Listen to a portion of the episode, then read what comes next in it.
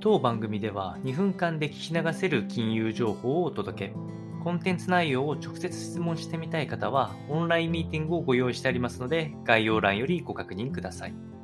本日のテーマは、ソフトバンクグループ自社株買いなしで、さらに株価売りが加速というお話となっています。まあ、皆さんもご存知のソフトバンクグループの株価が大幅反落していて、それは、えー、第2クォーターの決算発表で、えー、想定以上の赤字幅が拡大していたこと、特に、えー、出資者企業の下落が続いたことから、ビジョンファンドですね。こちらの事業が3四半期連続で大幅な赤字となりました。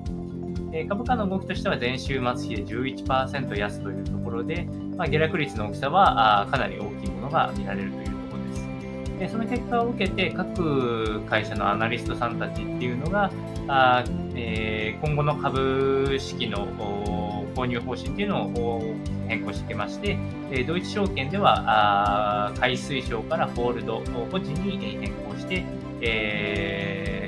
さらにジェフリーズ証券も理論値価格に対して現状の株価が高すぎるという判断から、えホールドからさらにアンダーパフォーム、売りを推奨するというようなところまで来ておりますので、まあ、あの一般の顧客に関しても少し、えー、ソフトバンクグループ株の保有幅っていうのは、えー、アンダーウェイトを少し減らすんじゃないかなというふうに考えられます。